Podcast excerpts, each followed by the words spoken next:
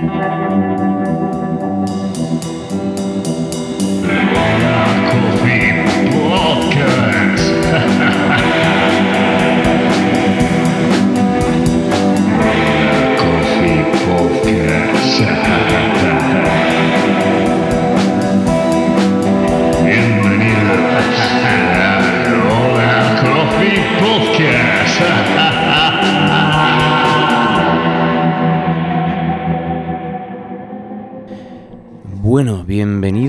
a un nuevo podcast de Hola Coffee. Hoy eh, estamos, estoy yo solo aquí, eh, Pablo está afuera, con una invitada que ha llegado a nosotros a través de, alguien que ya ha estado en nuestro podcast, de Verónica Egar, que como bien sabéis eh, es nuestra proveedora de té. Y, y a veces nosotros preguntamos en plan, ¿a quién crees que podríamos invitar? ¿Quién, quién estaría guay tener con nosotros y hacer unas preguntas? Y Verónica, que ya recuerdo que me había mencionado a, nuestra invitada de hoy en varias ocasiones, pues dijo, es que sin duda tenéis, tenéis que invitar a Irati Herrero, que es la creadora de Memimo Lab. Memimo Lab eh, es un proyecto eh, de, la estética no visual. Eh, luego me corregirá si, me equivoco un poco al definirlo. estética no visual. O sea, proyectos a través del olfato, ¿no? Y, bueno, nos contará un poquillo más porque además se dedica a otras muchas cosas. forma parte de la Academia del Perfume aquí en Madrid, ¿verdad? Y nada, es un placer tenerte aquí con nosotros. Pues muchas gracias Nolo por la invitación. La verdad es que es un gusto echar un ratito aquí y, también aprender de vosotros, porque he de decir que soy súper neófita en el mundo del café. Me encanta su olor, su aroma, pero eh, es un mundo que, desconozco, así que también deseando aprender de vosotros. Buah, pues aquí estamos abiertos a, cualquier pregunta. Es muy guay porque, porque vamos a poder hablar de cosas que, no sé, o sea, el olfato, ¿no? Eh, eh, ese sentido que para nosotros dentro del mundo del café es tan necesario a la hora de describir, de evaluar, pero es que al mismo tiempo es como un gran desconocido para la inmensa mayoría de los mortales, ¿no? Así es. Bueno, esto al final tiene mucho que ver con, bueno, pensamos como pensamos y percibimos el mundo como lo percibimos porque otros lo hicieron antes que nosotros, ¿no? Y no es, nosotros venimos un poco de, somos producto de, la, filosofía griega, del pensamiento eh, que desarrollaron los pensadores griegos en los que ya Aristóteles desarrolló una jerarquía de los sentidos, ¿no? En la que la vista y el oído eran los sentidos de la razón y la ciencia, ¿no? del intelecto, y el resto de sentidos eran más los sentidos más ligados al animal, al placer, displacer. Entonces, obviamente, eh, hay dos sentidos que se han trabajado desde un punto de vista y los otros se han olvidado, ¿no? Y yo creo que el olfato de todos es el gran olvidado. De hecho, es el, el único sentido mudo, no tiene palabras propias, ¿no? Y eso ya dice mucho, ¿no? De, en realidad olemos todo el rato, a no, ser que tengamos alguna patología, o sea, seamos anósmicos, pero cada vez que respiramos olemos, lo que pasa que no somos conscientes, ¿no? No le ponemos atención. Pero bueno, es un sentido que yo creo que tiene muchas, mucha potencia, muchas posibilidades y, y yo no sé si os ha pasado, pero yo decía que cuando, pues con todo el tema, el tema del COVID y tal, yo iba por el, cuando pudimos empezar a salir, iba con una mascarilla. O sea, para mí el mundo tenía un, bueno, aparte por todo lo que estaba pasando, pero como se volvía mucho más irreal, era como una postal, ¿no? Era como mm. que me faltaba algo. Y era el olor, ¿no? O sea, que al final esa parte el olor da esa parte de información que, nos da mucha más información que la que creemos para actuar de una manera u otra y, para sentir también, ¿no? Porque el olfato es el probablemente también el sentido más emocional que tenemos. Eh, Súper importante como has abierto, o sea, creo que has definido como tocado muchos, muchos golpes de, de lo que podemos hablar. Y, sobre todo que creo que en, una frase no muy larga has dado como eso, esas pequeñas pinceladas súper importantes sobre lo que es eh, oler, el olfato, el sentido y la importancia que tiene, ¿no? Incluso la falta de él como, como en la situación que hemos pasado recientemente. Em, ¿Cómo empieza tu interés por descubrir el olfato? Bueno, yo creo que es una cosa que desde pequeña me he relacionado mucho, o sea, el, mi entorno lo, lo, yo aprendía mucho a través del olfato, pero instintivamente, ¿no? Y por eso también me he llevado más de una bronca de, no sé, en un restaurante hmm. o en un, por meter las narices donde no te llaman, nunca mejor dicho. Eh, pero es verdad que yo creo que depende de dónde te críes. Em, yo no sabía cuando terminé mi época co eh, que uno podía estudiar, por ejemplo, para ser perfumista o ni siquiera para ser sumiller. O sea, era algo que no me planteaba, pero porque en mi... Porque no había, no había esa información. Y porque en mi entorno al final tú puedes decidir sobre lo que conoces, ¿no? sobre lo que desconoces que no sabes ni que, ni que es una posibilidad. Entonces, en mi entorno, creo que, bueno, pues a lo mejor si naces en Cataluña, en una zona que hay mucha industria de la perfumería, pues igual te lo puedes llegar a plantear. Pero yo soy de Donosti, y aunque es una ciudad muy afrancesada y perfumerías hay, o sea, el concepto de educar la nariz o sea, es que ni. O sea, no existía esa posibilidad para mí, o sea, ni me la había planteado. Sí, incluso como desde la familia se ve raro, ¿no? Es como, como en plan. Pero como... Es que yo no sabía que eso podía ser una profesión, ni siquiera. No me lo planteé. Y, pero yo he seguido viviendo de esa manera.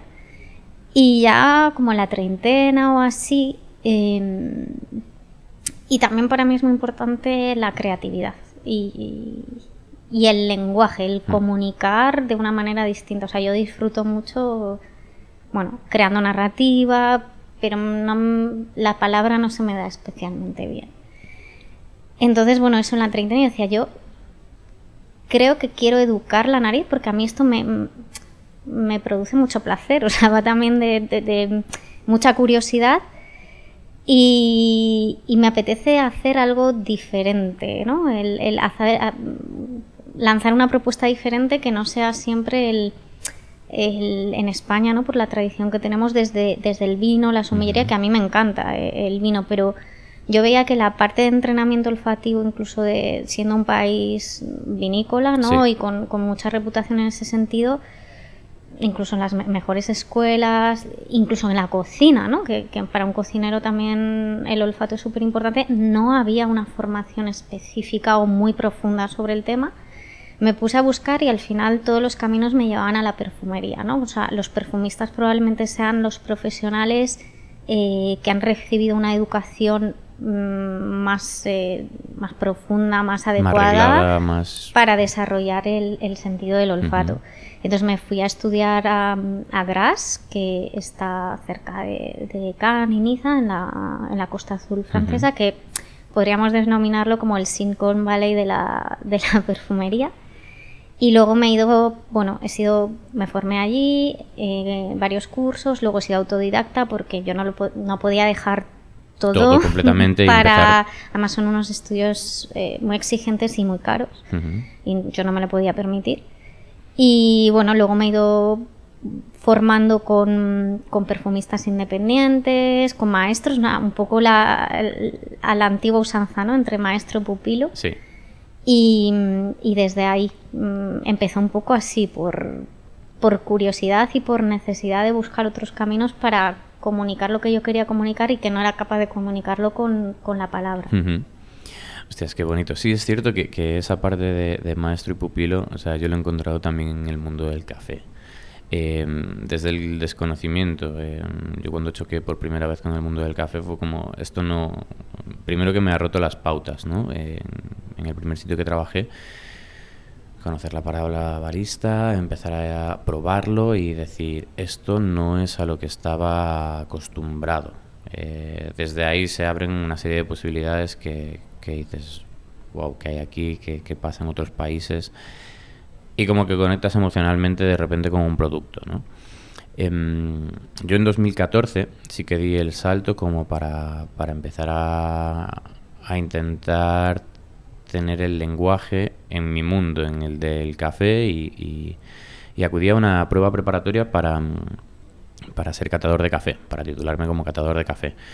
Que esa prueba fue un primer toma de contacto para, para entender el lenguaje, y ahí sí que me di cuenta de, de entrar y, y descubrir y sobre todo esa conexión emocional con, con, recuerdos y empezar a ponerle palabras, ¿no? De repente es como estar presente, estar en ese momento y, oler de manera consciente, intentando conectar, intentando entender, intentando evaluar, intentando desgranar y te das cuenta de que, que es duro, que es muy cansado al principio, porque es como que tu cerebro no tiene las herramientas, ¿no? no eh, esas conexiones que te llevan, dices, no, esto no está aquí, no te lo han enseñado nunca, ¿no? Que, tiene mucho que ver con lo que decías al principio de, desde los griegos, pues ya se crearon esos sentidos, ¿no? Bueno, pues esto dedicado a la parte humana y a la creación y al arte, y los sentidos más animales, pues los dejamos un poco relegados porque están ahí y, no tal. Em, cuando yo me formaba me decían que el ser humano tiene capacidad por lo menos para recordar 5.000 aromas. No sé si eso es así o bueno, es un dato muy genérico. Creo que mucho más. 5.000 me parece muy poco. Eh, quiero decir, em, y te voy a poner un ejemplo. Em, bueno, cuando hablamos de aromas, ¿estamos hablando de sabores o de, o de olores? Aquí eh, ¿Ves? Eso sí que me gustaría desgranarlo, porque yo, por ejemplo, eh, y, me gustaría tener tu punto de vista, evidentemente yo en el mundo del café eh, necesito...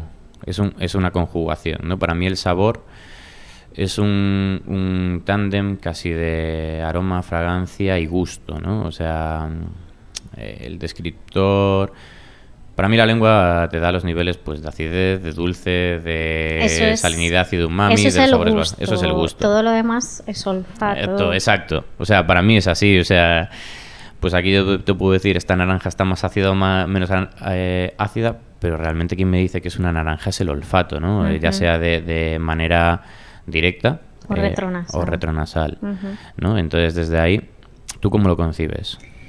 yo creo que no, no te sé decir cuántas fragancias, aromas, nosotros le llamamos notas, ¿no? Eh, eh, podemos eh, llegar a identificar, pero probablemente muchos más, porque si simplemente pensamos en la complejidad, por ejemplo, cuando em, un perfumista dice em, una, una fragancia de rosa, pero ¿cuántos tipos, de, rosa. hay? Es decir, no es lo mismo una rosa damascena que una centifolia, que una rosa damascena cultivada en Bulgaria o cultivada en Marruecos, o que haya habido una cosecha pues eh, ese año más seca, ¿no?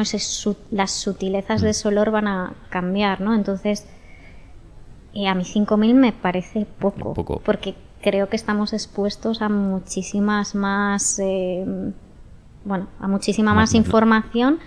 Otra cosa es que nuestro cerebro sea capaz de almacenar exactamente eh, un número concreto, un número concreto mm, que no sé ni si se ha podido hacer ese hmm. experimento, ¿no? O sea, y un perfumista en su órgano es como la, colección de, materiales que tiene para componer un perfume. Puede tener miles ya de, de, ingredientes, con lo cual es capaz de, reconocerlos. Por eso 5.000 me parece poco. Incluso poco. Sí. yo siempre lo he, dicho desde eso. Tenía como esa información, eh, pues todavía me envuela más la cabeza y, me imagino eso, las posibilidades de, de, si desde pequeños tuviésemos el acceso a esa información, ¿no? De decir, el olfato hay un punto que es... Eh, eh, leía y siempre tiene ese punto como de sentido involuntario, ¿no? Involuntario porque tú los, o sea, los ojos los puedes cerrar hmm. y puede haber una clausura contemplativa, ¿no? Eh, voluntaria. Eh, no dejamos de respirar. Bueno, quiero decir, puedes dejar de oler si te tapas la nariz y... Pero cada vez que respiramos, olemos. Con lo cual, aunque no queramos, está ahí, no, no lo podemos clausurar. Hmm. Ah, entonces, involuntariamente, si tienes olfato, hueles y muchas veces involuntariamente ese estímulo te provoca ciertas reacciones en el cerebro, eh, que te hacen tener un recuerdo evocador, es decir, que te hacen recordar momentos sintiendo lo que sentiste en el momento que tuviste la vivencia, ¿no? Por eso, mm, por eso decimos que es uno de los sentidos más, evocadores, porque te lleva ahí. Y tiene mucho que ver por cómo se procesa en el cerebro, que se procesa en la parte derecha, la más primitiva, donde está el sistema límbico, que tiene mucho que ver con, esto, con, el instinto, con acción-reacción y con los recuerdos emocionales, ¿no? Entonces, como no hemos practicado de alguna manera...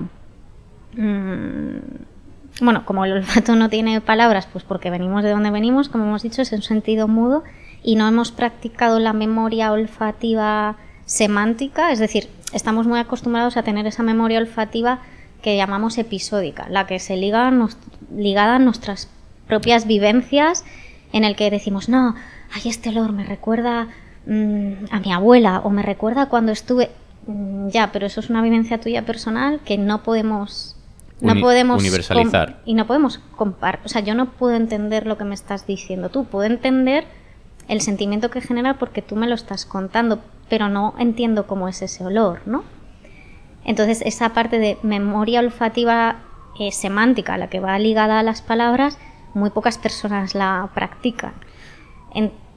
y de ahí también, por por una parte por cómo se procesa en el cerebro y, por otra porque no, no, hemos entrenado la otra, la otra parte, tendemos a ir a, lo evocador del olfato, pero tú al olfato lo, o sea, tú puedes objetivar de alguna manera la información que te llega a través del olfato y explicarlo para que todo el mundo universalmente te entienda, ¿no? Sí, debería ser así. O sea, yo por ejemplo, eh, cuando hablamos de notas es como eh, igual para, para mí o para, para, casi todo el mundo, las notas, ¿no? Esa, esa, nota de cata es como muy fácil, ¿no? Es, bueno, pues esto me recuerda a naranja, esto me recuerda a mandarina, esto a limón, esto a tal flor, dentro de la complejidad que podemos encontrar. Pero sí es cierto que hay mucho más, ¿no? ese, ese punto emocional que va más allá de, de esa parte es como y puedes decir que te recuerda a la mandarina porque tú has conocido una mandarina. Pero si no conoces una mandarina, no. Otra vez estamos asociando esa nota olfativa a un objeto que conoces. Pero la pregunta es, tú dices huele a mandarina. ¿Por qué te parece que huele a mandarina? La pregunta es cómo huele la mandarina. Y entonces deberías, o sea, para ser más preciso, deberías decir, pues me parece que tiene un toque ácido pero floral, eh, con un toque chispeante, cítrico. Es decir, que sería mucho más redondo y más fidedigno porque a lo mejor hay alguien que no conoce una lo que es la mandarina y no entendería tampoco. Claro, esto nos pasa, eh, siempre hay como ese dilema porque, bueno, la parte mía como catador, yo cada dos años tengo que pasar una calibración. Eh, con una serie de, de catadores, la, la idea es que hay un sistema en el que puntuamos y evaluamos cafés, pues en fragancia, en seco y en húmedo, porque hay distintos volátiles que aparecen ahí y la manera de, reaccionar y, cómo se nos muestran presentes. Sabor, sabor residual, que el sabor residual tiene mucho que ver con el olfato, ¿no? O sea, para mí la parte de ese volátil que se queda en la boca hablar de sabor residual. ¿Es, el retrogusto? Sí, retrogusto, retrogusto o sabor residual, que es como le, mm, Lo que queda al final del Exacto, eso para mí es, eh, es olfato, eso sin el olfato evidentemente no, no lo tenemos. Entonces, desde ahí cada dos años tenemos que pasar ese, ese test que es volver a evaluar y ver si somos, bueno, si seguimos siendo unas herramientas de medición correctas, ¿no? De, de estamos calibrados en, en torno a un grupo como para representar y poder ser fieles al final. No, no sé si existen o yo desconozco si existe una herramienta que sea capaz de decir, bueno, pues esta herramienta está conectada a un ordenador y huele, ¿no? Y puede describir y puede hablar. Me imagino que habrá espectrómetros y historias así que te pueden desgranar químicamente. Eso te dice qué componentes tiene, pero pero no te dice el olor del componente, ¿no? Te puede decir que lleva geraniol, linalol, eh, eugenol. Sí. Pero si no sabes cómo huele cada molécula y además que uno más uno no son dos. Claro, pues nosotros pasamos esos exámenes y, también nos pasa que en los campeonatos de barista, cuando hay estas competiciones, pues eh, lo que se suelen juntar son jueces internacionales. Y ahí es un poco lo que decías, las vivencias de cada uno y la experiencia de cada uno que al final conforman tu pequeña librería ¿no? de gustos y de sabores y de, de reacciones, porque, porque es eso, no, no tenemos un lenguaje desde pequeños que podamos comunicar, entonces al final es un, ¿cómo lo diríamos? Es un lenguaje que creamos asociativo hacia otros elementos, ¿no? Que sí que ponen nombres, ¿no? Sí, yo, yo siempre digo que es un, bueno, como he dicho antes, es un sentido modo que para poder hablar de él tienes que generar estas, o sea, la sinestesia sucede y sucede, no es algo que tú puedas provocar, pero que es verdad que tiramos, digamos, generamos sinestesias falsas o forzadas para poder, o sea, le robamos las palabras a otros sentidos al final, ¿no? Podemos decir que un olor es eh, aterciopelado, cálido, frío, si lo asociamos al, al, tacto, o podemos decir que un olor es armónico o disonante, ¿no? Si lo asociamos al oído, o que es salado, que es amargo, si lo asociamos al gusto. Entonces ahí como que vamos robando cosas. cosas de otros sitios. ¿Qué has encontrado en todos estos años como para...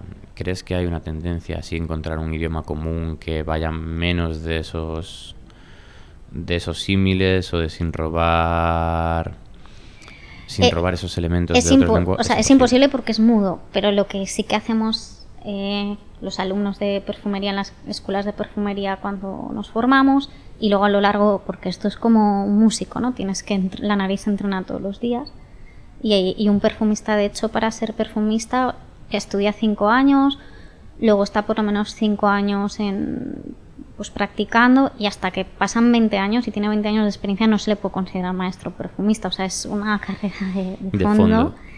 Y en la que va entrenando la nariz y desarrollando su memoria olfativa constantemente. Entonces, lo que sí desarrollamos es un lenguaje consensuado, en el que todos mm, hablamos un poco de, de la misma manera para entendernos, pero obviamente siempre robamos, o robamos o tomamos prestado, pero porque no, No tenemos. Entonces, em, a- lo asocias a, a familias de pues eh, puedes decir que es cítrico que es floral que es terroso que es especiado no o sea como familias de, de, eh, familias olfativas o grupos olfativos podemos asociarlo a objetos concretos es decir man- mandarina o pomelo o, eh, echamos mano, como he dicho, de otros sentidos y luego pues hablamos mucho también de cómo se comporta un olor, ¿no? Tú puedes decir que es una nota muy difusiva, si ocupa mucho espacio o no es difusiva, si tiene estela, ¿no? Que si deja como rastro detrás, eh, si es muy tenaz, ¿no? Si permanece mucho tiempo o es muy volátil que desaparece muy rápido. Entonces,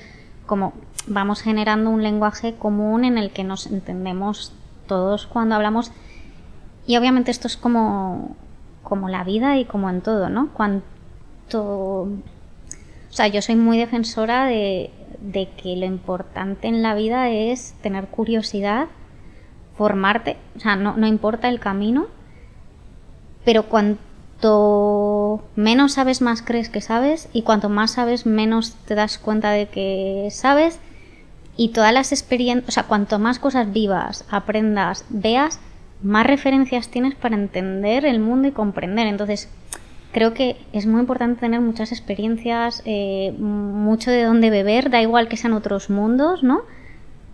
Porque cuanto más conozcas, más referencias, más relaciones puedes hacer, más clics puedes hacer para describir eso que tienes ahí, porque tienes más mundo, más conocimiento. Y, y una persona con un conocimiento muy limitado, no sé si en el mundo del café tú puedes estar apasionado por el mundo del café, pero si solo sabes de café, probablemente no, no seas capaz de detectar ciertas cosas ahí porque no tienes esas referencias, ¿no? Es imposible. si no has viajado nunca, si no has oli- no sé, si no has comido un mango nunca y no lo has olido, pues cómo vas a encontrar la nota de mango? Es imposible, ¿no? Mm. Entonces, cuanto más comas, cuanto más países visites, cuanto más atención pongas en el día a día a lo que tienes alrededor, en, en ir al mercado, conocer diferentes variedades de peces, me da igual, ¿no?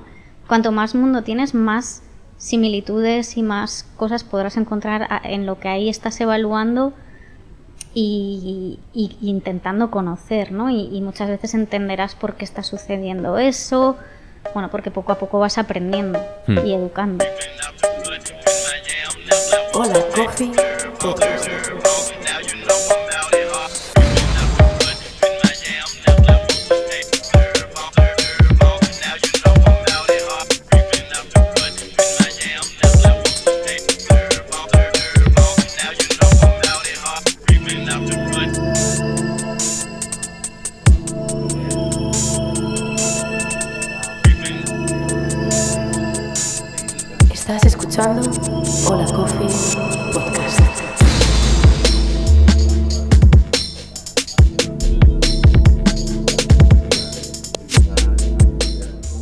Sí, o sea, como bien dices, o sea, creo que desde siempre he tenido, yo he sido una persona curiosa, eh, más o menos, pero es cierto que desde que trabajo en café, que ya son 10 años, eh, es cierto que se me han abierto y sobre todo desde que me he acercado al café con ese componente curioso y de apertura de mente, ¿no? Es decir, no desconozco mucho de lo que hay aquí.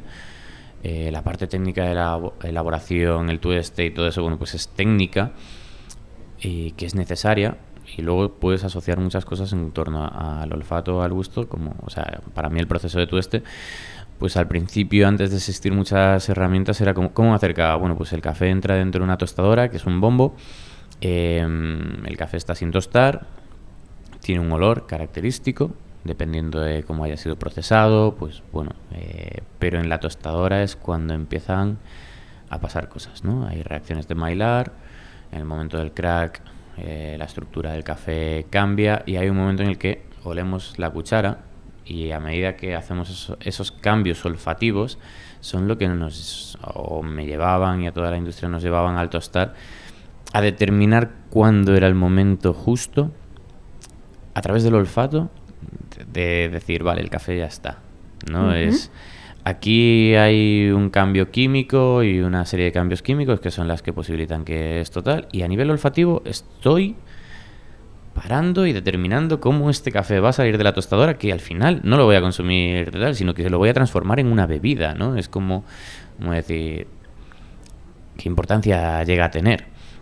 Y el, el estar abierto y descubrir, pues me ha llevado al mundo del vino, al mundo, a aproximar el mundo del té desde otra perspectiva y porque también eh, Verónica es muy insistente y sabe muy bien cómo, cómo hilar esas cosas, pero es cierto que, que me paro mucho más detenidamente a, a ciertas cosas. Por ejemplo, en mi calle, donde vivo aquí en Madrid, hay un olor, había un olor raro. O sea, yo llevo 10 años viviendo en Madrid, pero siempre pasaba por un sitio y había un olor característico que me llamaba la atención. Pues hasta que me formé como catador, no supe decir que eso era fenol. Y de repente es como el fenol, que para mí es un defecto que ocurre en el café, eh, pues ahora es que es como directamente ya no es un mal olor, es un olor relacionado al café. Para mí ya, ya no es en plan, no, la calle huele a fenol, no, la, la calle huele a fenol en el café. ¿no? es, hay esa parte como que se ha transformado. Y, y es curioso. Y sobre todo es eso, la diversidad cultural y a, a lo que te lleva. Em, me gustaría preguntarte, ¿crees que hay olores buenos y olores malos? No, hay olores que te hacen reaccionar de una manera, porque lo- los olores eh, es un lenguaje, te Mm. quiero decir. Nosotros eh, interpretamos malo para qué o bueno para qué, ¿no? O sea, obviamente, por ejemplo, eh, el gas natural es inoloro y se le echa una molécula en el que en muy poquitas cantidades lo hueles enseguida. ¿Es un olor malo? No, es un olor que si lo hueles te advierte de peligro, algo está pasando, ¿no? O eh, la cadaverina, ¿no? Una molécula que se surge en estado de descomposición, pues te está dando una información de que hay algo descomponiéndose. ¿Es malo o bueno? No, te da una información. Em, de hecho, tendemos mucho a las personas al me gusta, no me gusta, ¿no? Que eso está muy bien, pero otra vez volvemos que eso es una interpretación personal, propia y muy eh, etnocentrista, ¿no? Sí. De, de- de- de los pero tiene que ver mucho con una visión cultural, ¿no? De, y, y el gusto por los olores, por ciertos olores, también va cambiando según va cambiando la sociedad. En distintas culturas hay olores que se consideran positivos, en otros negativos. Em, no sé, eh, en cuanto a gustos por perfumes, eh, por ejemplo, si te vas a, pues, países como Emiratos Árabes, etcétera, el tipo de perfumes que consumen o el tipo de olores que les gustan, en Europa en general no triunfan, ¿no? Porque son olores muy animales, muy fuertes, muy maderas, pues como la madera de, de agar o el oud, eh, que en realidad es como una enfermedad de un árbol, bla, bla, bla, que aquí bueno, o sea, muy enmascarado nos, nos lo podemos permitir en un perfume, pero en general no son olores que gustan. Tienen, los olores tienen un componente muy cultural. Hay olores que se han, el olfato se ha utilizado a lo largo de la historia para generar eh, segregación racial, racismo, machismo, eh, ¿no? O sea, tú hueles como una mujer X o los negros tienen no sé qué olor o quiero decir, el olor se ha utilizado para crear eh, o potenciar ciertos discursos. ¿Son buenos o malos? No, son olores y cada olor tiene su función mm, para decirte algo y tú reaccionas en consecuencia, ¿no? O sea, mm, no sé, los animales utilizan, eh, segregan X cosas para atraer a sus, eh, pues para aparearse o para al revés, repeler. Las plantas se comunican entre ellas, tienen un, las plantas tienen lenguaje, hablan entre ellas Hmm. y su lenguaje es el olfato, ¿no? Se, se relacionan a través de las moléculas químicas y, por ejemplo, cuando hay una plaga, una flor empieza a emitir un olor concreto, no solo para protegerse, sino para avisar a las que tiene alrededor de, oye, que yo me he contagiado, id preparándoos que os va a llegar, ¿no? Quiero decir, entonces, olores buenos o malos, no, cada olor tiene su, su Función. función y luego aparte culturalmente el gusto, ¿no? En un momento dado un olor podemos considerarlo bueno o positivo y en otro momento de la historia o en otras culturas se considera el mismo olor como malo o negativo. Entonces, por una parte construimos, o sea, a mí me gusta explicarlo como yo creo que el hombre tiende como a apoderarse de todo, ¿no? A pensar que el bosque está ahí para, no sé, Para un bosque para él, o que las plantas están ahí para ellos y, y que pasa un pájaro por el cielo y es una señal para... No, no, no. La naturaleza existe Funciona. porque existe, está ahí porque está ahí, aunque no estuviéramos, seguirían estando, ¿no? Pues los olores, aunque no estuviéramos, Seguirían seguirían, estando. estando. y el bueno o malo no existiría. Sí, o sea, esa tendencia a racionalizarlo absolutamente todo, ¿no?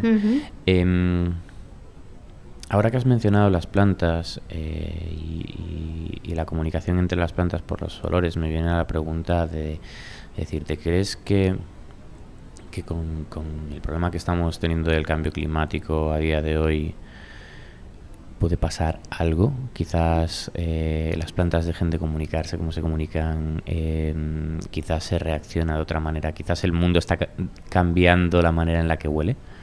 no es que va a pasar, es que está pasando. La pérdida de biodiversidad obviamente tiene un impacto en la también la pérdida de biodiversidad de los olores. Eh, si unas plantas desaparecen, sus olores desaparecen con ellas. Si el comportamiento de los polinizadores cambia, porque no sé, las abejas están en extinción, eh, las plantas que emiten X olores para ser polinizadas, pues ya no lo emitirán pues porque no, no va a haber abejas para que las polinicen y a lo mejor empiezan a polinizarse de otra manera. O sea, yo creo que en el momento que estamos debemos reflexionar mucho de por...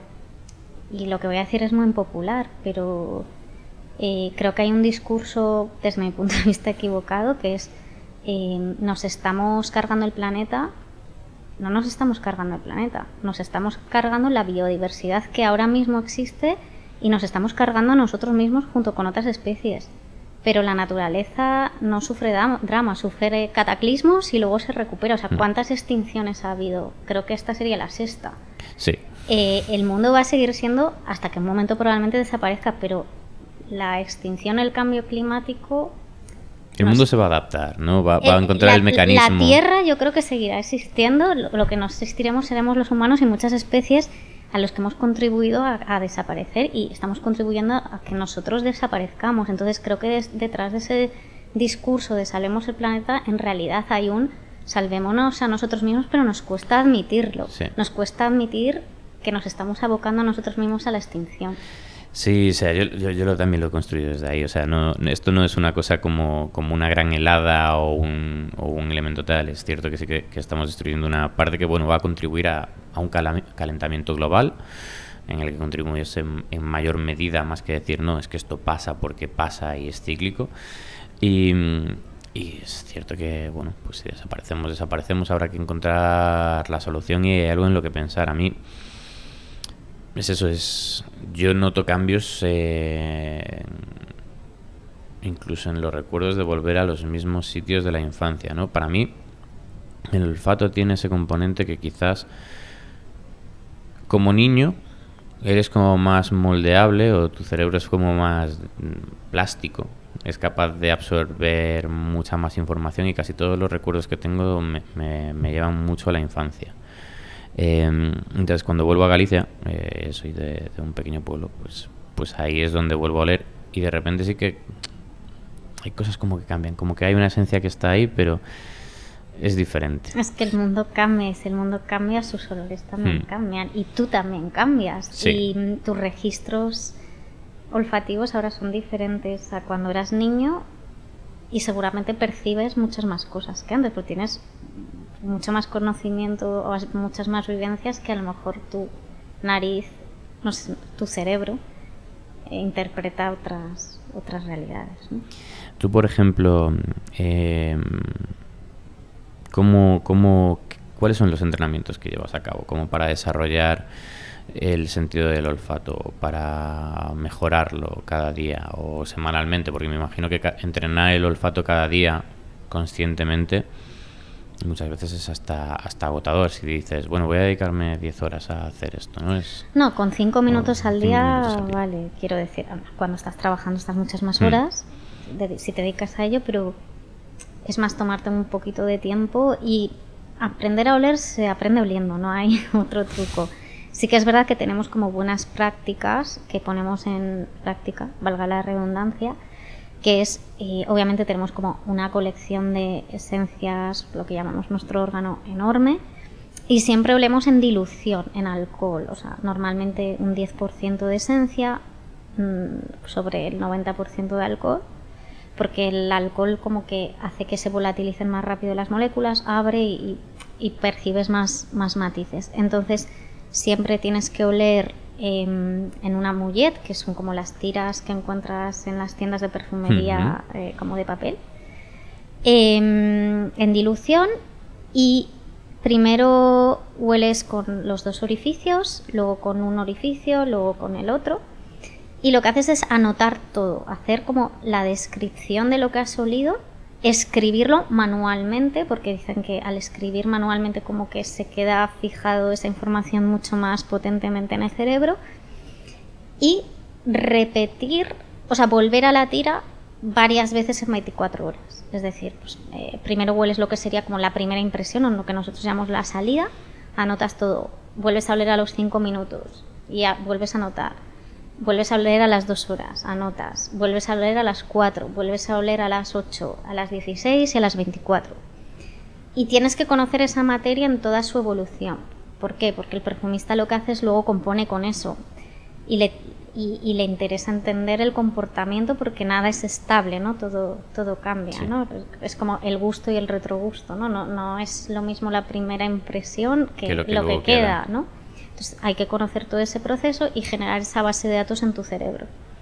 Y se hace oliendo, oliendo, oliendo, comparando, es más, es menos, cambiando el orden en el que hueles, porque... Eh, y esto es inevitable, porque lo que huelo ahora va a condicionar lo que voy a oler después, porque estoy oliendo en comparación. Entonces, si siempre oliéramos en el mismo orden, hay un arrastre. Hay un arrastre, entonces es importante cambiar el orden, eh, es muy importante olor a ciegas, yo le llamo no saber para saber, porque muchas veces creemos que conocemos algo, pero no es verdad. Entonces cuando, eh, cuando tu cerebro no conoce a lo que se enfrenta, eh, no, se, no se fija en el cliché, no se fija en el, ah, la rosa es que huele así, sé que, o el limón es así. Eh, cuando tu cerebro no sabe lo que está oliendo, lo que hace es buscar toda la información para poder juntarla y llegar a una conclusión. Entonces hueles muchísimo más matices y matices que te sorprenderían que si supieras lo que es, tu cerebro es vago y como dice, ah, ya sé lo que es, es así y te queda con el cliché. Hmm. Si no sabes, ahí van apareciendo cosas muy interesantes. Sí, a mí creo que es eh, eh, de eso que dices es la parte de que, nos corresponde a nosotros, que es en la cata de café, porque al final dices café y para, para toda la gente es como el café huele a café. ¿no? O, el vino sabe a vino. Cuando lo abres y, y vas a esas mesas de cata, nuestro proceso en, en cata es, bueno, pues eh, tenemos el grano de café, lo molemos, lo tapamos y tenemos esa parte olfativa en la que, bueno, hay varias tazas. Evidentemente hay el arrastre y yo también insisto mucho en, por como me enseñaron, en cruzar y no seguir siempre una secuencia lineal. Justamente por esos arrastres y porque muchas veces una baja intensidad o poca complejidad de una taza, si la siguiente tiene solo un pelín más, el engaño que te lleva a, a esa sobreestimulación, que, que, es como navegar una onda y, y, decir, no, no, esto es infinitamente mejor que lo otro. Muchas veces llevas ese, ese pequeño arrastre que te lleva a la confusión, ¿no? Entonces, solemos triangular, solemos movernos un poco para, para poder identificar. Y, y lo, lo, bueno es centrarse en una taza en la que realmente no tienes ni una fruta, ni un caramelo, ni, ni una nota de cata de las que, has, que son asociativas para nosotros, son descriptores, eh, pues eso, que nos evocan a esas frutas o flores o, o muchas más cosas. Eh, pero es cierto que, que, descubrirlos tienes ese momento de presencia, ¿no? Ahí de, de decir, algo hay, algo, algo encuentras y a veces se, se vuelve bastante complejo y bastante divertido. Eh, pero también es cansado, ¿no? O sea, prestar atención a esa descripción, yo creo que al menos en los ejercicios cuando yo los he hecho es de los que más agotado me han dejado, que requieren como un esfuerzo mucho más... Requieren atención mm. y, y, creo que estamos en una sociedad en la que no nos permiten es el multitasking, ¿no? En lo rápido, lo mil cosas a la vez y creo que estamos perdiendo esa capacidad de, de concentración y, y, y obviamente es un ejercicio en el que te concentras, o sea, es eh, de concentración absoluta y, no puede ser. Yo siempre digo que más vale poco y muchas veces que en olfacción de perfumes, ¿eh? que, que de repente estar ocho horas un día, o sea, a lo mejor tu atención llega donde llega y es mejor media hora, déjalo, porque. Mm eh, lo que vas a percibir después, o sea, estás cansado, no, no tiene sentido, ¿no? Es forzarte y, y, creo que también se practica esa capacidad de desarrollar la atención. El primer día te costará mucho, el segundo un poquito menos. Eh, también hay días y días, ¿no? Hay días que estás cansado, agotado y, y, tener ese ejercicio de... Para mí es un poco como una meditación, o sea, te requiere sí. estar ahí y solo ahí. Y a mí también me, o sea, me parece muy placentero, por otro lado, porque me ayuda a desconectar de una manera. O sea, hay gente que hace yoga, pues yo vuelo. Hmm. Eh, porque me hace centrar la atención en eso y solo eso. Y te das cuenta que, eh, que lo que parece sencillo no lo es, ¿no? Es eh, que todo es más complejo de lo que queremos y, y, y cuanto más atención, más, más complejidad vas vas detectando y percibiendo. Y eso agota, eso agota el cerebro, claro. Joder, es que es así. Eh, te quería preguntar si... Claro, yo he tenido pánico al COVID. O sea, cuando apareció y la gente decía puedes perder el gusto y el olfato, eh, creo que la gente que, cercana a mí sabía que yo estaba con pánico, ¿no? De decir, si pierdo esto, que a lo que le he dado tanta importancia, ¿no? O sea, o que es mi manera de trabajar y sobre todo que he aprendido a disfrutar de él de una manera en la que no era consciente. Eh, ¿Has tenido ese miedo? ¿Has pasado COVID? ¿Has, has llegado a perder el olfato o gusto? Eh, toco madera, creo que no lo he pasado y si lo he pasado no me he enterado.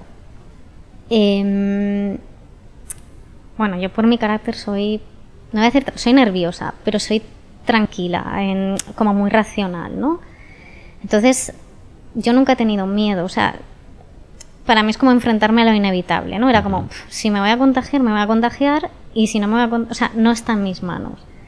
Con lo cual no me voy a agobiar ni a angustiar. O sea, esto ha venido, mm, las consecuencias son mucho peores que estas y esto sería mi drama personal, pero tampoco será para tanto, ¿no? Entonces, ahí relativizaba y tampoco tuve excesivo cuidado, o sea, quiero decir, he vivido normal, no en cuanto pudimos quitarnos la mascarilla me la quité. No, eh, más allá de eso, eh, o sea, supongo que si perdiera el olfato para siempre jamás, pues sería un tema, es que incluso de pérdida de identidad de alguna manera, ¿no? No, no ya es, no, como has dicho tú, no es en lo que trabajas, es lo que te da placer también y desde donde entiendes el mundo, Mm. ¿no? Y de repente eso desaparece.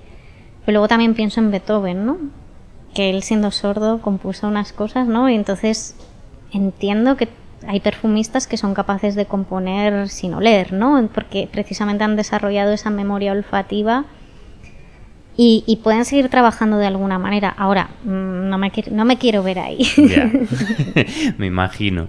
Sí, es cierto que, le- que, que yo creo que es eh, un poco para quien nos escucha que, que son o empiezan a descubrir el mundo del café y empiezan a intentar entender pues como darles ese punto de, de- de lo que está siendo esta conversación, ¿no? de la importancia que, que tiene, pero claro, o sea, desde ese disfrute, porque hay una parte de, de o sea, al final es hedonismo, ¿no? Hay un componente a la hora de oler, a la hora de, de comer, de beber, de, de repente es como...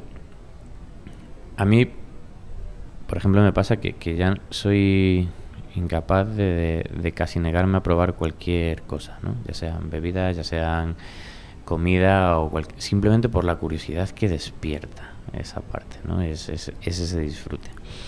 Em, te quería...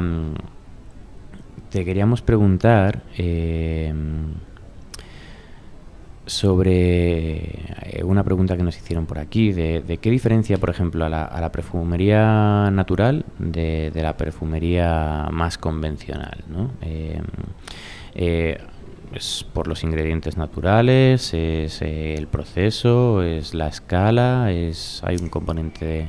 Es una manera diferente de componer. Ni una es mejor, ni otra es peor. Eh, todo es química, ¿no? Cuando se dice, ay, no, no, no, es, es sintético, es químico. Lo natural también es, es químico. Eh, lo que hay una diferencia es, por un lado, cuando yo trabajo desde la perspectiva de la perfumería natural, no porque crea que es mejor, sino porque para mí es un reto más interesante, porque es como más complejo. Por un lado, porque tienes menos, eh, menos ingredientes con los que componer. Sea, a nivel de síntesis hay miles y miles de, de ingredientes que puedes utilizar en la composición de un perfume. Eh, ingredientes de origen natural hay los que hay, los que la naturaleza da y los que puedes extraer, porque hay, hay plantas de, de las que no, no dan rendimiento, entonces aunque en la naturaleza huelan, tú no las puedes, ex- no puedes extraerles su, su aroma. Em, pero tenemos que pensar que a la hora de componer es muy diferente porque un, un ingrediente de origen natural es casi como un perfume en sí mismo, ¿no? Cu- Cuando tú destilas o utilizas otros procesos de extracción, extraes algo que está compuesto por cientos de moléculas, cuando las moléculas de síntesis suelen ser una única molécula. Entonces, claro, a la hora de componer, eh, eso marca la, la diferencia también. Y también con perfumería natural es mucho más complicado controlar los alérgenos, etcétera, porque obviamente hay muchas moléculas en, en un único ingrediente, entonces controlar eso es más difícil. Y también hay una realidad que la perfumería natural, si la consumiéramos todos los habitantes del planeta, no sería nada sostenible, porque la Tierra no da para, para tanto, Los ¿no? recursos son finitos. Entonces, eh, es muy raro encontrar en el mercado hoy en día perfumes 100% naturales. O sea, hay perfumistas, muy pocos y sobre todo independientes que lo hacen, pero normalmente en perfumería, incluso alta perfumería, nicho y tal, suele ser una mezcla de naturales y sintéticos o incluso solo sintéticos. Pero solo naturales los hay, pero es más complicado encontrarlo. Por, por manera, por, por limitación porque también, vamos, vosotros que, trabajáis un, pues porque las fluctuaciones, ¿no? Del año de cosecha, si hay eh, el, el perfil organ- organoléptico cambia, con lo cual mm, tú la fórmula la tendrías que ajustar. De repente un año de cosecha buena el precio baja o sube según la demanda, con lo cual es muy difícil controlar mm, si eso que estás produciendo el año que viene va a ser, ser igual. rentable o no y si va a oler igual o no va a oler. No va a oler nunca igual, ¿no? Y eso también el consumidor hay que educarle, ¿no? En que un perfume que no huela igual siempre no significa quizá que sea sea, peor o que sea- mejor, sino que si compones solo con naturales, pues es como el vino y el vino lo hemos entendido que de año a añada cambia, pues un perfume natural de entre comillas, añada, añada va a cambiar. De lote a lote puede cambiar. ¿Cómo, ¿Qué tendencias ves en España, en el mundo de, de perfumes o, o- Pues curiosamente, ¿Ha cambiado? algo que no sabemos, pero España es el segundo país mundial que exporta perfumes. O sea, somos una potencia. Es algo que no que desconocemos. Después de Francia somos el país que más perfumes exportamos. Em, yo creo que la tendencia que hay en España sí que tradicionalmente ha sido un país eh, mucho más tradicional en el uso del perfume, es decir, como que tenías un perfume y es para Sí, toda la vida, toda la y, vida. y no lo cambias. Y en ciertos segmentos, que no todos, eso ha cambiado. Es decir, hay gente que entiende el perfume de, bueno, de otra manera y, y que considera que hay un perfume para cada momento de- del día o de, depende cómo se sienta o, o que va cambiando según... Y tendencias no me atrevería a dar porque también dependen si estamos hablando de mass market, si estamos hablando de perfumería nicho. Mm, Es Más a lo nicho. A nosotros aquí desde el mundo A del café nos gusta lo nicho. Lo nicho en España yo creo que eh, tenemos perfumerías muy interesantes, pero es, es mucho menos común que en Francia, por ejemplo. Y mm, los consumidores no están tan acostumbrados. Bueno, pero yo creo que es lo mismo que con el café, ¿no? Sí, sí, sí, o sea, yo por ejemplo a mí me hablas de perfumes naturales y, y- y justo antes hablábamos de un proyecto que no es natural, pero yo lo percibía como tal, o que habrá un componente X o Y, pero fue como la, primera vez que pude acercarme de nuevo a, a usar una colonia a veces, ¿no? Porque yo tengo eso de no uso perfumes o colonias porque interceden en mi a la hora de, de percibir el producto que estoy catando, ¿no? O sea, mi trabajo es ese y tener cualquier olor fuerte, un champú fuerte, un desodorante fuerte, un tal, un jabón fuerte, es como me cruza los cables y me, me mueve todo eso. Entonces es muy puntual los días que uso que uso algo así y luego que también hay ese punto como que cuanto más los usas, ¿no? Esto solía pasar, que más te acostumbras. O sea, esa, esa anosmia no es que dejes de oler, pero dejas de oler ese perfume que llevas Claro, todo el día esto, contigo. esto tiene que ver también otra vez por cómo funciona el cerebro, ¿no? Tu cerebro está sometido a un estímulo, considera que esa señal ya te ha llegado suficiente tiempo y va y, y ya lo obvia y va a otras señales, ¿no? Que, que es como decir, bueno, tú ya has tenido tiempo para reaccionar con esto, si no has reaccionado, pasemos a otra cosa. Entonces, es muy curioso que al final quien menos huele su perfume es uno mismo. O sea, al final nos perfumamos para nosotros cinco minutos y ya nos dejamos de oler y ya olemos para los demás, pero tú mismo mm, dejas de percibir tu propio perfume. Em, pero yo creo, yo soy una apasionada de los olores, entonces yo creo que también podemos disfrutar de los perfumes de otra manera. O sea, un perfume no tiene por qué ser para ponértelo. ¿no? Puede ser para olerlo, sin Mm. más. O sea, yo no me perfumo normalmente. O sea, hay días que sí, pero por lo mismo, porque no quiero ir como condicionada. Y sin embargo, huelo un montón de perfumes. Y de repente digo, ay, hoy me voy a llevar este para olerlo. Y me lo llevo en tira y estoy oliendo, porque me, me apetece evaluarlo, me apetece ir a ello, me apetece. Y no es para ponérmelo. Hmm. Entonces, bueno, mm, es otra manera de verlo. Es una manera bastante guay, la verdad, de, de disfrutar de, de eso, ¿no? O sea, al final es como... Lo que decías tiene mucho sentido. Nos perfumamos no para nosotros o para esos cinco minutos, sino que luego para los otros, para el resto de gente que nos rodea, que va a ser quien, quien lo esté percibiendo. Y ese punto de, ese disfrute, pues me parece un apunte muy curioso que creo que voy a empezar a sumar en mi día a día, como que llevar una pequeña tira, porque me parece bastante guay, interesante ir desgranando y, y rompiendo un poco esa parte.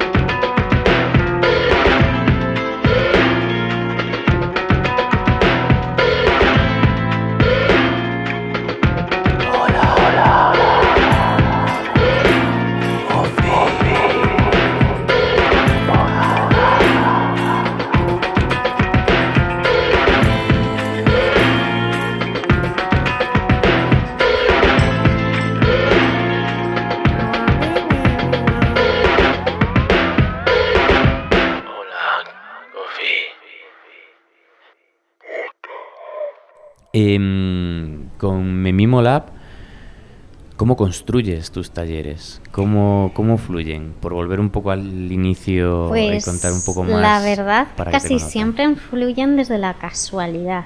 Em, es un proyecto muy orgánico que nunca tuvo ningún objetivo. Eh, nunca me planteé a dónde quería llegar ni qué iba a hacer. Era mi, siempre ha sido mi patio de recreo y lo sigue siendo.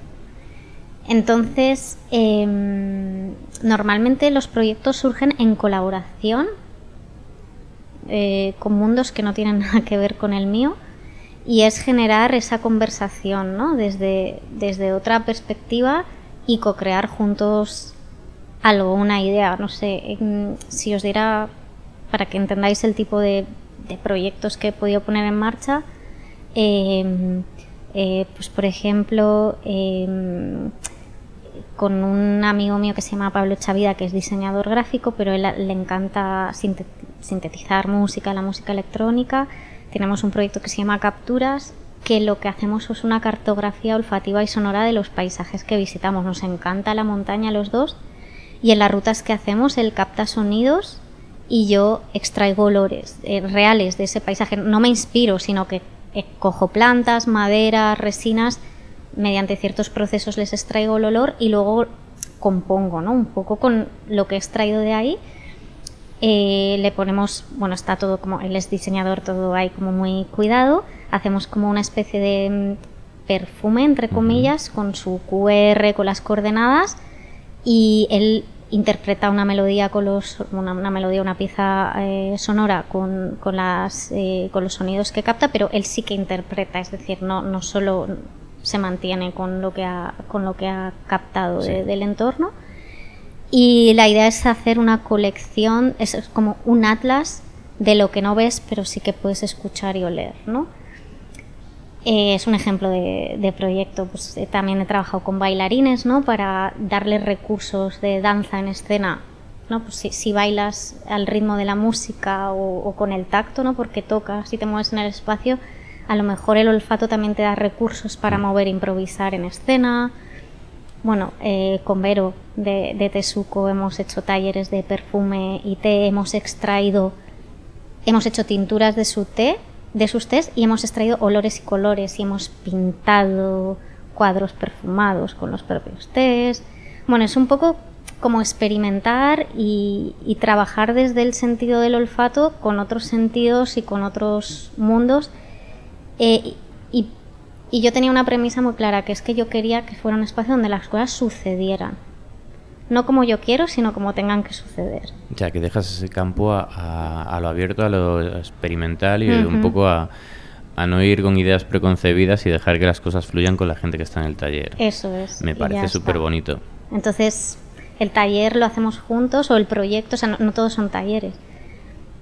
Mm, son lo que van a ser y cada uno es diferente y no, por eso no me cuesta de- como definir lo que hago porque cada vez es diferente. Qué guay. Bueno, esa es una parte interesante como para nunca aburrirse un poco y tener un proyecto ahí que no que sigue vivo siempre, ¿no? Sí, de eso se trata un poco de y de no ponernos yo es no ponerme presión tampoco porque bastante presión tenemos en el día a día con el trabajo, con tal para que lo que te apasiona también programarlo, estructurarlo, em, bueno, yo quería que fuera bajarlo y ponerle sí. Mm, y, y es muy interesante porque cuando permites que sucedan las cosas, suceden. Así es. Eh, te quería mm, empezar con una ronda, o bueno, tengo una pregunta aquí que es eh, que cuáles son los ingredientes, por ejemplo, que utilizas. ¿Tienes unos ingredientes que utilizas normalmente de base y que no pueden faltar? No. No. De hecho, precisamente intento hacer lo contrario, ¿no? El no buscar el confort. Es decir, muchas veces tendemos a lo que decíamos antes, me gusta, no me gusta, esto da un resultado fantástico, pero como yo no tengo que tener un resultado, ni tengo que vender, ni tengo que, ni te- le tiene que gustar a los demás, eh, yo trabajo desde una perspectiva que es el aprender. Es decir, eh, eh, y el aprender cómo se comportan ciertos ingredientes que a lo mejor me dan más guerra, menos guerra, que quiero conocer más o que en ese momento tiene sentido trabajar con ellos. Y a mí lo que me gusta es precisamente descubrir eh, y de hecho, pero todos tendemos a repetir patrones, ¿no? Es como muy difícil eh, no intentar seguir el mismo camino. Y entonces yo es como al revés, es como ir a ti, te estás yendo por el mismo camino, vuelve, vuelve, vamos a intentar eh, Romper o... romper y entonces no, intento no trabajar nunca, bueno, obviamente se repiten, ¿no? Pero no utilizarlos de la misma manera. Vale. Y por otro lado, ¿hay, ¿hay alguno que sea como tu olor ahí en esa parte a la hora de componer que utilices más a menudo? O sea, no usas las mismas bases, pero hay algo que siempre tienes, o hay algo que intentes, aunque sea de descubrir. O sea, como ese toque, ¿cómo decirlo de alguna manera? Como, Hombre, hay como un sello, como un sello muy personal, como algo que te defina dentro de, de eso que elaboras. No, porque cada proyecto tiene su, Su punto de partida. lo que pide, entonces cada proyecto es distinto. Luego hay cosas que a mí me gustan más, o sea, el placer personal, hay cosas que me gustan más que otras y en las que siento como más apego, pero no por ello de- las utilizo siempre, ¿no? Pero sí que hay cosas que obviamente me, Son como puntos. me gustan muchísimo, o sea, yo puedo estar horas oliendo un sándalo porque me vuelve loca, o... pero no, eso no significa que tenga que usar sándalo siempre. siempre. Qué guay. Eh, vamos a empezar la, la ronda de preguntas, que es muy diferente. Siempre hacemos con nuestros un- invitados como un- una ronda de preguntas. Luego hay una pregunta que nuestro anterior invitado ha dejado eh, sin conocer quién estaba ahí y que luego tú al final de esto dejarás para el siguiente. Pero bueno, tenemos una, una ronda, una batería de preguntas que hemos tenido que adaptar porque eran todas muy enfocadas al café, eh, pero las hemos llevado un poco con esa vuelta hacia, hacia tu mundo. Entonces, la primera de todas sería, si, ¿cuál es el olor eh, más especial para ti? ¿O a qué te recuerda? Si hay, existe ese olor como que eh, esto es algo que sí, que me evoca hacia un recuerdo en el que me gusta estar. O ese, ese que a veces aparece y, y siempre te lleva a esa parte emocional que te conecta con algo muy especial. O sea, yo decir uno me cuesta, pero son creo que los olores de las personas y lugares que quiero. Es decir, no es un único perfume, pero es, o sea, el olor corporal de mm, mis padres, mi hermano, mi chico, mis amigos, es- eso creo que es como insustituible y de hecho no me gusta que se perfume porque es como, "Eh, no, no eres tú. Eh, y de los lugares donde he sido feliz, infeliz, pero que significan algo para mí, ¿no? Esto de eh, cuando vas llegando a ese lugar o llegas en avión o en tren o caminando y de repente dices, ostras, es que huele, huele al peine de los vientos en Donosti o huele a... Yo he veraneado muchos años en un pueblillo de Soria, es como, "Uh, está oliendo, que estamos llegando ya, ¿no? Es, eso es... wow. Lo que más te mueve, sí. Sí, o sea, lo que... Eso es como lo más difícil de encerrar, ¿no? Como en... Es imposible y eso no, nunca va a haber un perfume de eso. Solo estarán ellos y cuando dejen de estar no estará su olor y de los lugares, pues cuando yo no, no pueda ir, pues no los podré oler. Ahí también está lo bonito, ¿no? De, Mm. de captar y de recordar y de forzar ese recuerdo, qué guay. Em, ¿Hay algún perfume que sea, o sea, de esos olores no, pero ahora como de decir desde un perfume que sea especial para ti? O sea, nosotros esta pregunta es como, normalmente es con el café que, que te hace, que ha sido especial para ti o que te ha marcado un antes y un después o que te ha hecho sentir que algo te rompía y era un terremoto dentro de tal. ¿Hay algún perfume o olor que haya causado eso en ti que puedas recordar? Eh, creo que el tema es como que con los perfumes, como es algo con lo que trabajo, según vas educando, tu percepción y, y la manera en que los vives cambia radicalmente, ¿no? Porque ya no te fijas tanto en me gusta, no me gusta, sino en qué es novedoso, la estructura, cómo está compuesto. Entonces, de repente, no sé, es como, bueno, mi hermano, por ejemplo, se dedica al cine y la manera en la que él ve una peli no tiene nada que ver como yo la veo, ¿no? Yo digo, ay, me ha gustado, qué historia más bonita, qué fotografía... Y él de repente es como, ¿no? La destripa técnicamente. Entonces, claro, yo estoy como en ese punto que destripo los perfumes. Entonces, como que me cuesta... Me parecen todos y muchos como muy, muy interesantes. Lo que sí que es verdad que yo utilizo perfumes... em, no, con- no muy conocidos, como de proyectos muy independientes, de, pues porque me, bueno, porque me gusta eso, ¿no? Y me gustan las propuestas que vienen desde, desde ahí. Hay un perfume que me encanta, que no me lo suelo poner, pero se llama Patchouli Clouds, de Marina Barcenilla, que es una perfumista independiente española, pero que reside en Reino Unido, que ella fue de la primera que ganó unos Fifi, que son como los Oscars de la perfumería, con un perfume natural. Y es un perfume como un, patchouli con un toque a rosa y tal, que es como, wow, ¿esto qué es?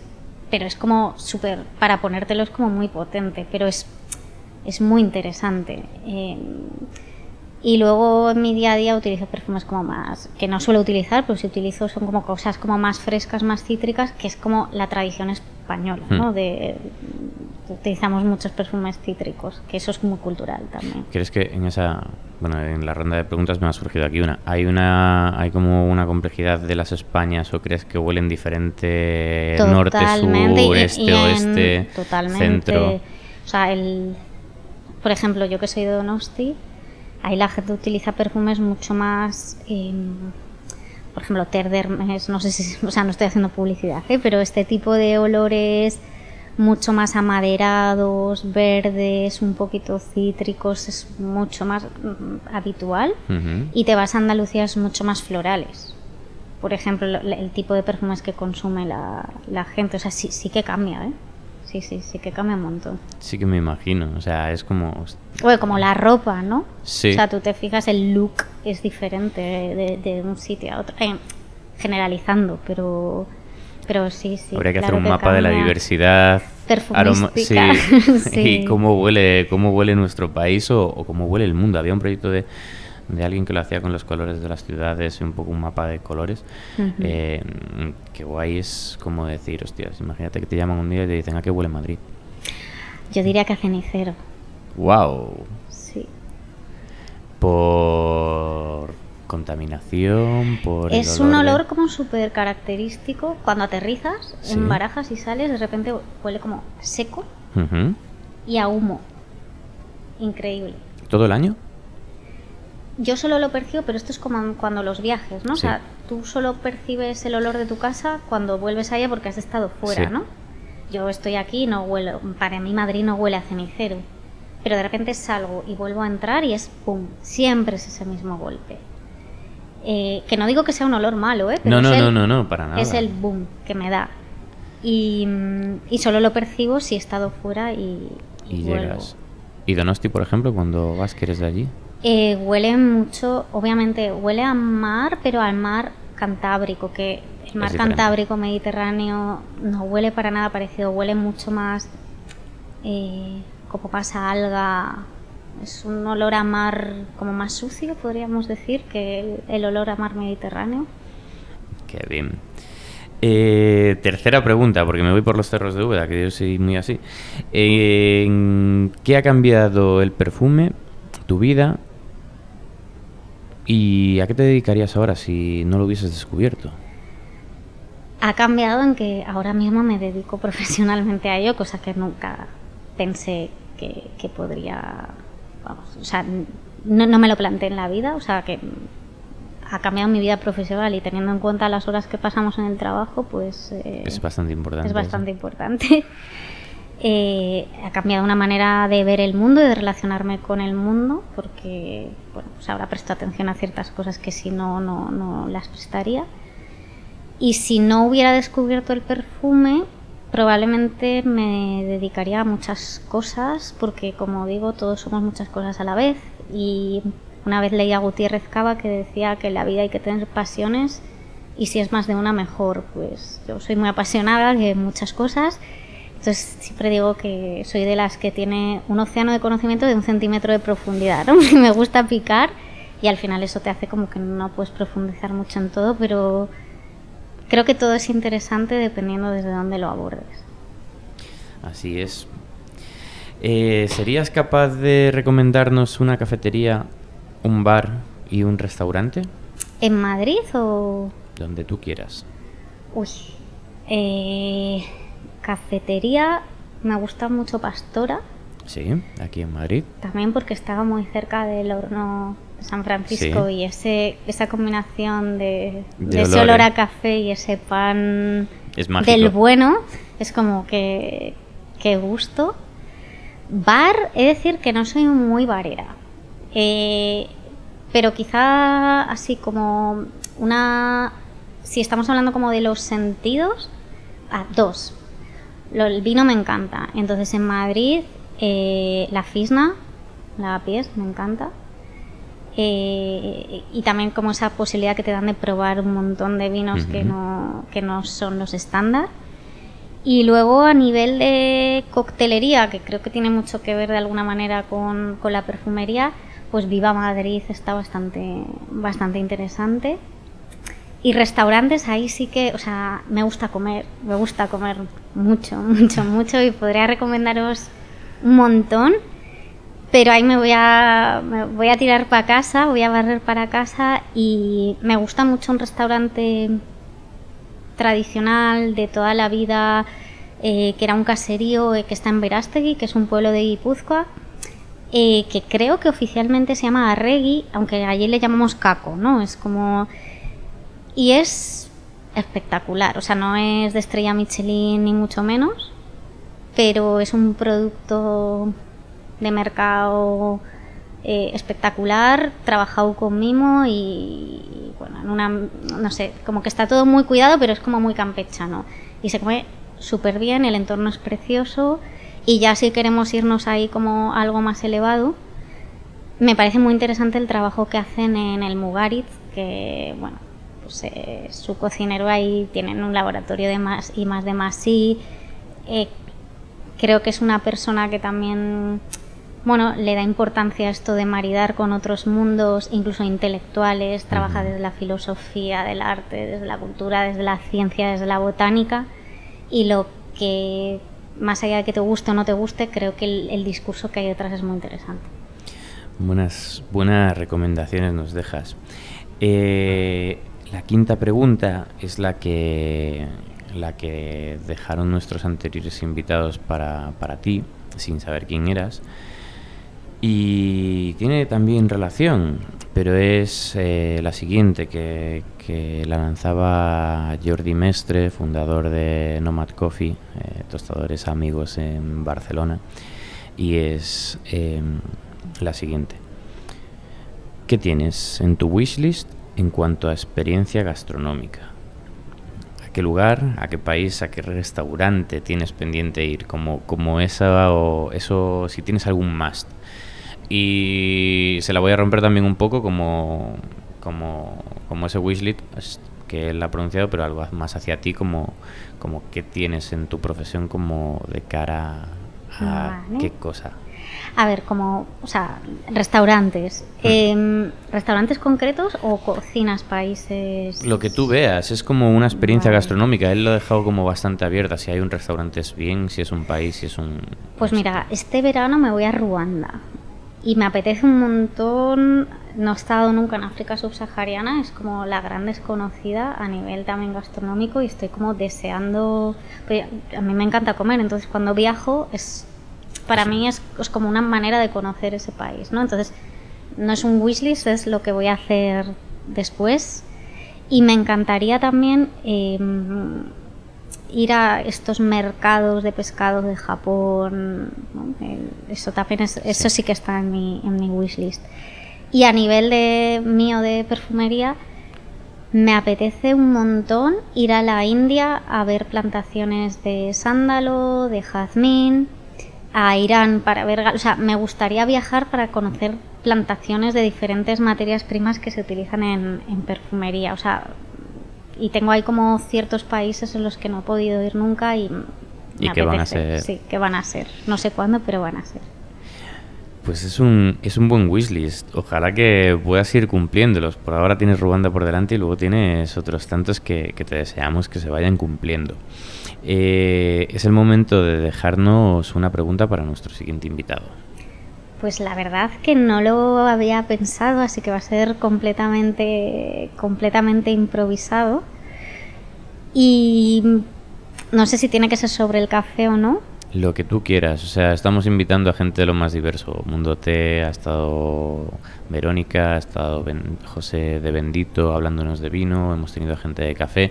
Este, esta temporada está siendo un poco loca y nos está abriendo a, llevar, a traer invitados de, de distintos palos, así que Vale, pues voy a, voy a tirar de lo mío, que es, eh, que es el olfato. Eh, y es como si tuvieras que definir tu pasión a través de olores o un olor, ¿cuál sería ese- el perfume de esa pasión? Y no vale decir el objeto en concreto. O sea, si tu pasión es el café, no vale decir que olería café. es una buena, muy buena pregunta. Yo no me atrevería ahora mismo a contestarla. Me voy a ir con la reflexión eh, al acabar de este podcast. Irati, ha sido un placer eh, tenerte aquí con nosotros hoy. Eh, creo que ha sido un podcast súper interesante, al menos yo lo he disfrutado mucho y creo que la gente que nos escucha también lo hará. Muchas gracias por tu tiempo, muchas gracias por traernos un trocito de eso que son los aromas y los olores aquí. Y a mí me gustaría dejar aquí abierto a que algún día hagamos un proyecto Me Mimo Lab con Hola Coffee porque me parece que podemos contar mil historias y sería divertidísimo. A mí me encantaría y yo me apunto a un bombardeo, así que no lo te tomo la palabra y también agradecer la invitación que vaya, mm, voy a decir que es miércoles, no sé si se puede decir porque no Sin sé qué día, que ha sido como un miércoles distinto y súper agradable, así que muchas gracias.